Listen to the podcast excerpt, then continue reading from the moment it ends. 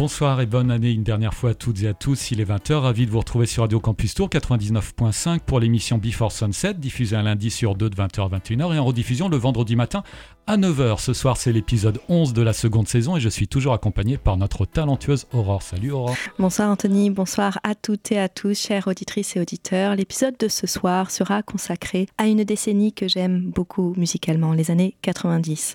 Cette décennie qui est sans contexte celle de l'âge d'or des CD et les fameux CD de titres. Hein. Qu'est-ce qu'on a pu se ruiner, Anthony, avec euh, ces fameux CD de titres? J'ai acheté des CD complets, moi, j'ai déjà le pouvoir d'achat. Et... Toi, le pouvoir d'achat, pas moi. Une décennie qui a vu naître euh, des tubes euh, planétaires qui continuent de marquer encore aujourd'hui la pop culture, notamment avec la popularisation du rap, du hip-hop et du RB, les girls and boys band et les immenses rois et reines de la pop. Mais cette décennie marque aussi l'émergence du grunge et du trip-hop, l'explosion du showcase et de la Britpop. On assiste à la démocratisation du métal et le punk refait surface sous la forme de pop-punk.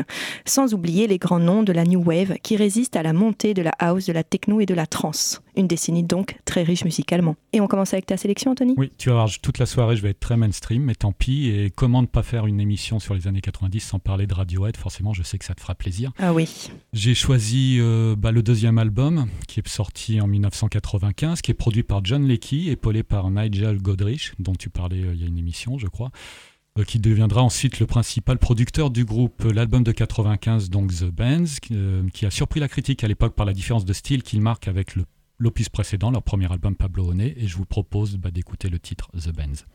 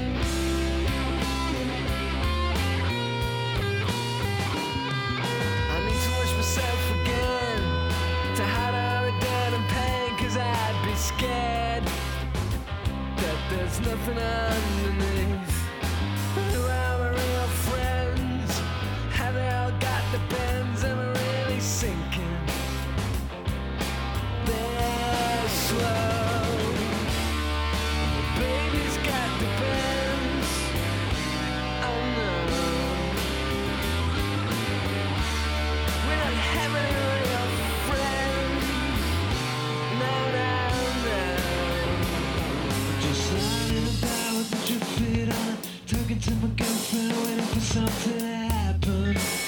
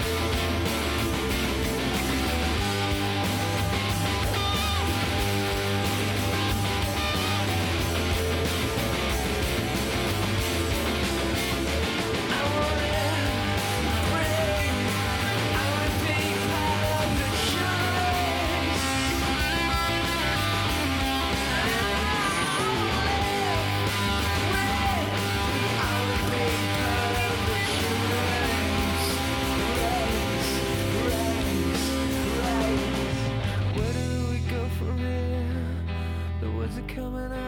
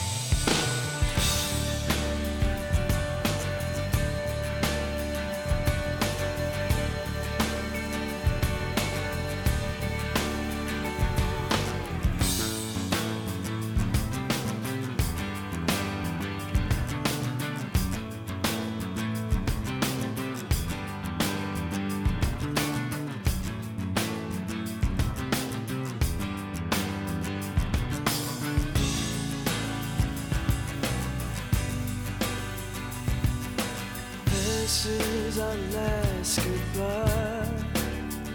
I hate to feel the love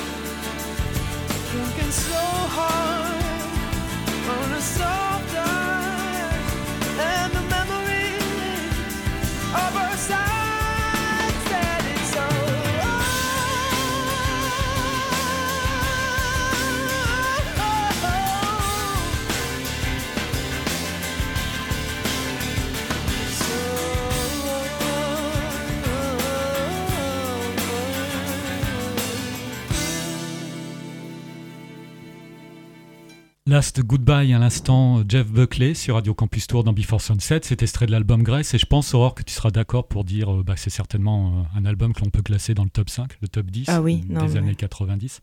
Sans problème, malheureusement, Jeff Buckley qui fut une comète, un petit peu comme son papa, Tim, qui était mort à l'âge de 27 ans, je crois. Jeff nous a quittés euh, en 1997, il avait 30 ans, il n'a sorti que ce premier album. Le second était quasiment bouclé, euh, mais il est sorti euh, après. Et il était inachevé en fait, ça s'appelait Sketches for My Sweetheart the Drunk Sir, je crois. Et il a été donc publié à titre posthume, comme énormément de, de concerts ensuite, mais l'album Grace est prodigieux. Euh, prodigieux. Si tu ne l'avais pas mis, euh, je l'aurais mis dans ma sélection. Forcément. Bah, justement, on va débuter ta sélection. Aurore, tes premiers choix Je vais commencer ma sélection avec le groupe anglais de trip-hop formé à Bristol en 91, Portishead, né de la rencontre entre le musicien Geoff Barrow et la chanteuse Bess Gibbons. J'ai appris durant mes recherches que l'orientation musicale de Barrow a été très influencée par son travail en tant qu'assistant de studio. Et notamment, il a été très marqué par l'enregistrement de l'album Blue Lines de Massive Attack. On le comprend. Je vais vous passer le titre le plus connu euh, du groupe, j'imagine, un tube planétaire sorti sur le premier album du groupe, Demi, paru en 94, Glory Box. Barrow a échantillonné un morceau d'Isaac Hayes de 71, Ike's Rap 2, dans lequel le compositeur et chanteur de soul présente ses excuses à sa fiancée et lui demande de lui venir en aide. En 94, on change les rôles et les jeux de pouvoir. Bess Gibbons murmure, soupire, chante qu'elle est prête à abandonner sa relation, laissant les chaînes de l'amour à d'autres. La chanson a été parfois interprétée à tort euh, comme un appel à l'homme à reprendre des rôles de genre plus traditionnels, alors que non, la chanson est un plaidoyer sensuel à la destination de l'homme avec lequel elle partage sa vie. Elle lui demande de la traiter avec égalité et respect, être une femme, mais selon ses valeurs à elle. Glory Box de Portiched.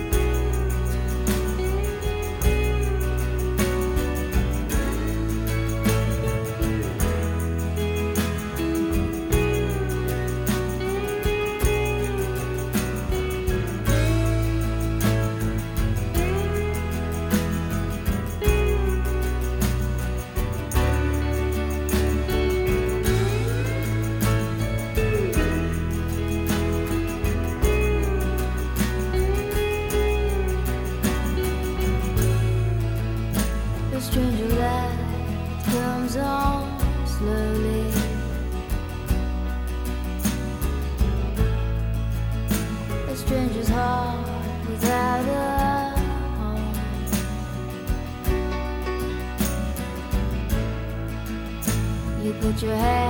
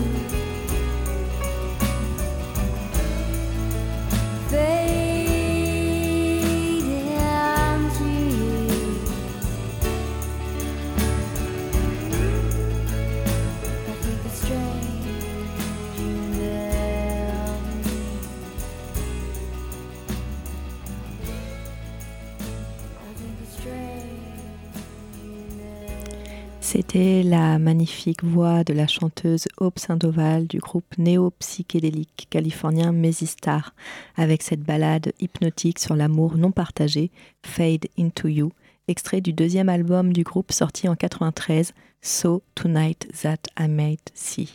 Fade Into You a connu un succès inattendu aux États-Unis, euh, conduisant l'album à s'écouler à plus d'un million d'exemplaires. C'est sans doute la chanson la plus connue du groupe, celle que je vous ai passée, et la seule à avoir atteint le Billboard Hot 100, enfin 100. Apparue dans de nombreuses séries, cette chanson, euh, on la retrouve euh, dans énormément de, voilà, de séries ou de films, de Daria à American Horror Story, dans de nombreux films de Lord of War à American Oni. Euh, c'est une chanson que j'aime énormément.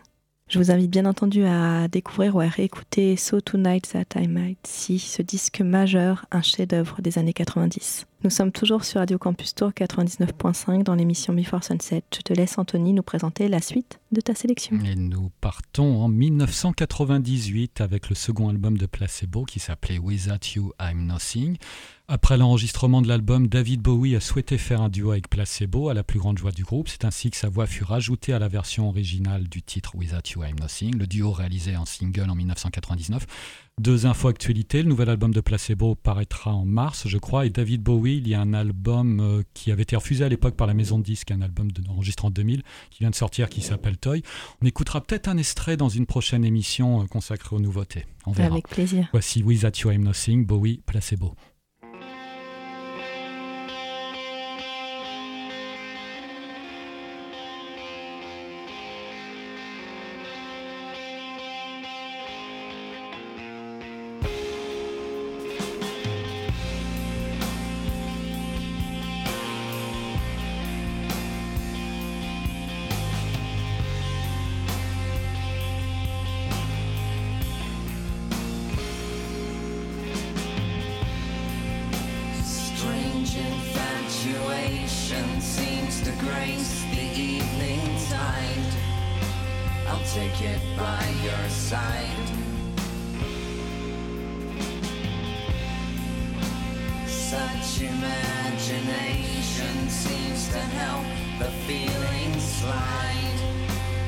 Take it by your side.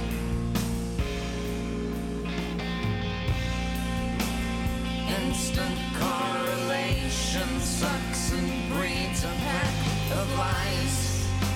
I'll take it by your side.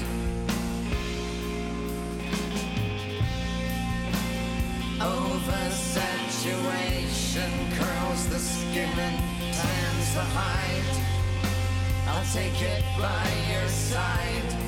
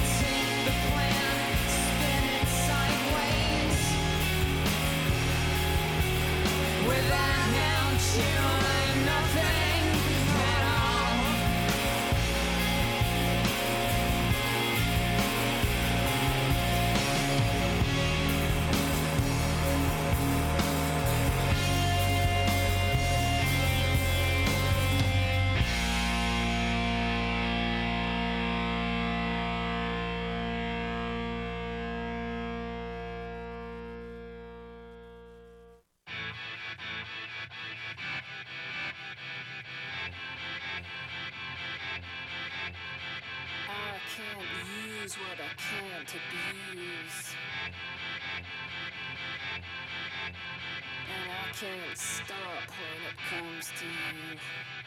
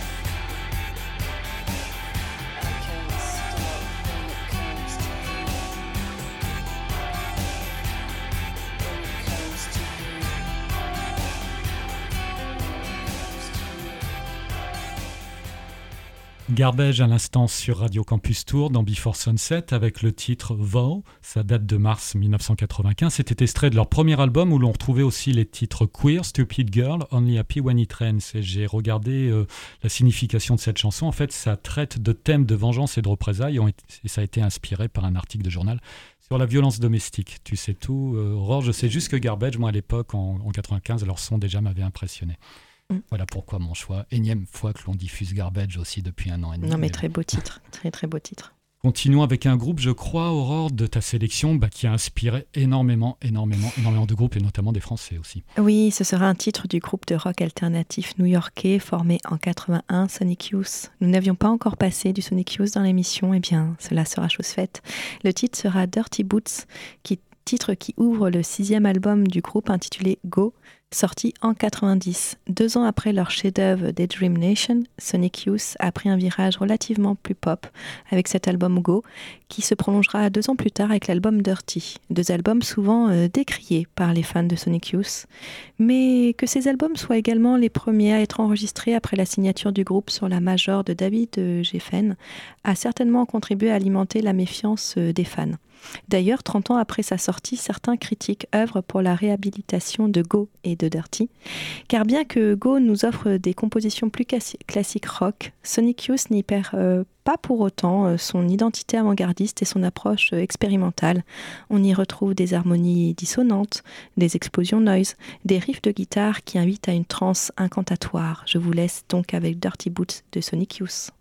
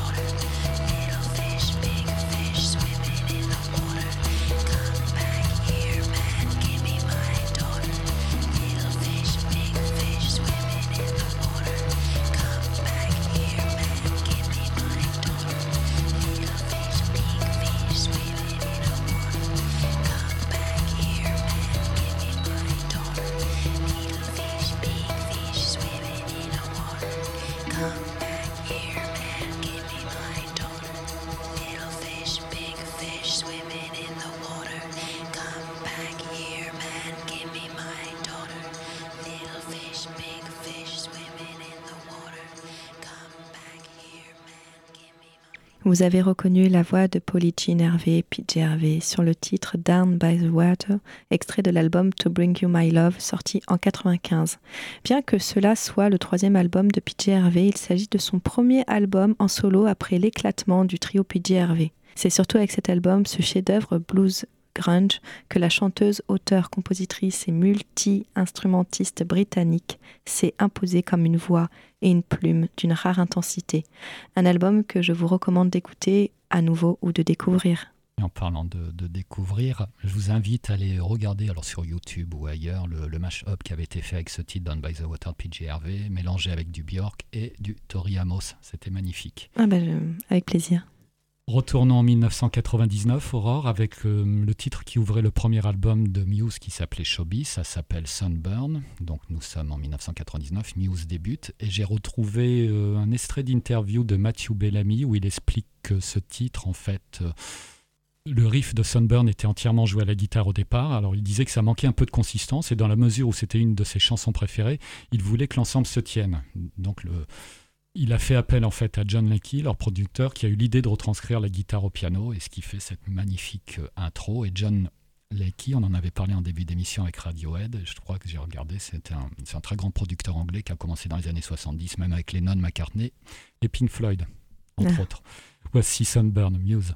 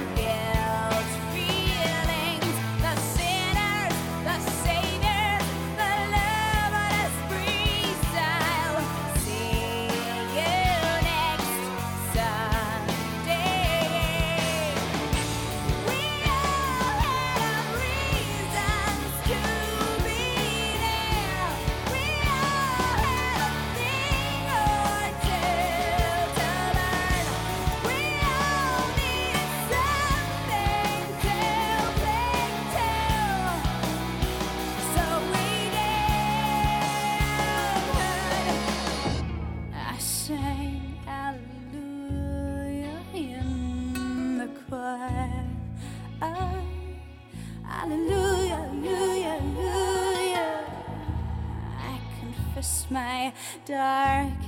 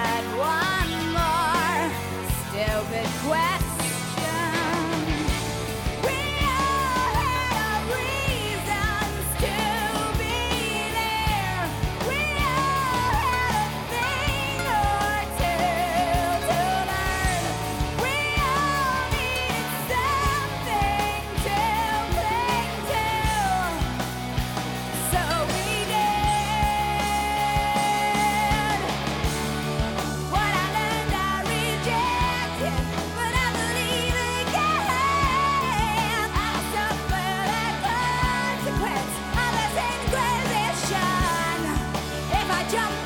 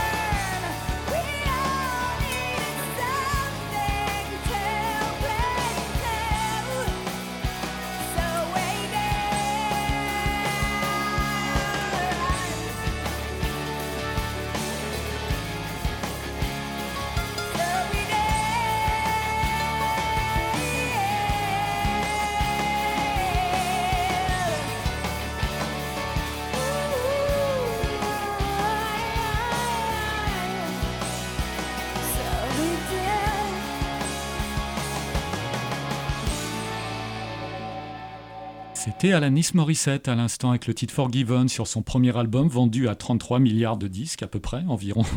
Premier album qui s'intitulait Judge Little Pill. Alanis sera à l'Arena de Bercy en juin prochain après deux reports, donc cette fois-ci croisons les doigts.